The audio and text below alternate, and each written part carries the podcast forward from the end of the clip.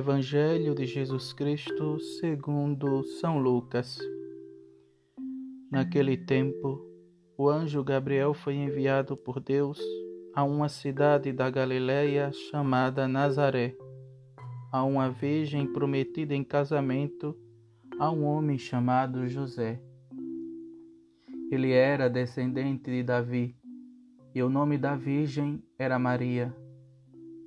O anjo entrou onde ela estava e disse: Alegra-te, cheia de graça, o Senhor está contigo.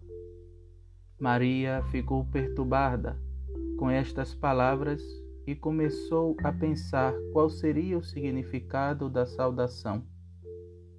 O anjo então disse-lhe: Não tenhas medo, Maria, porque encontraste graça diante de Deus.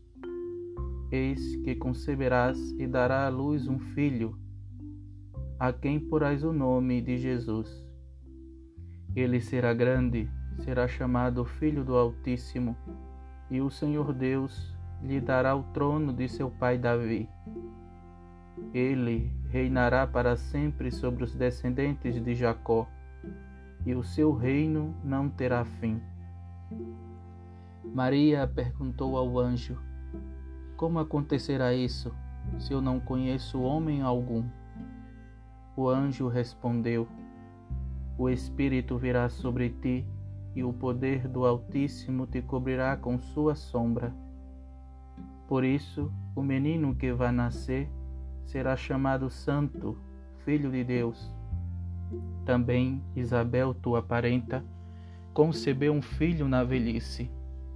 Este já é o sexto mês daquela que era considerada estéril, porque para Deus nada é impossível. Maria então disse: Eis aqui a serva do Senhor, faça-se em mim segundo a tua palavra. E o anjo retirou-se. Palavra da salvação. Eis a serva do Senhor faça-se em mim segundo a tua palavra. Palavras muito simples, mas que atraem responsabilidade, pois doravante aquela pobre menina vai ser depositária dos desígnios de Deus.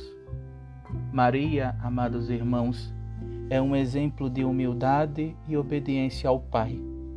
Por isso, devemos aprender com Maria a darmos sempre o sim a Deus, acolhendo com humildade a Sua vontade sobre nós.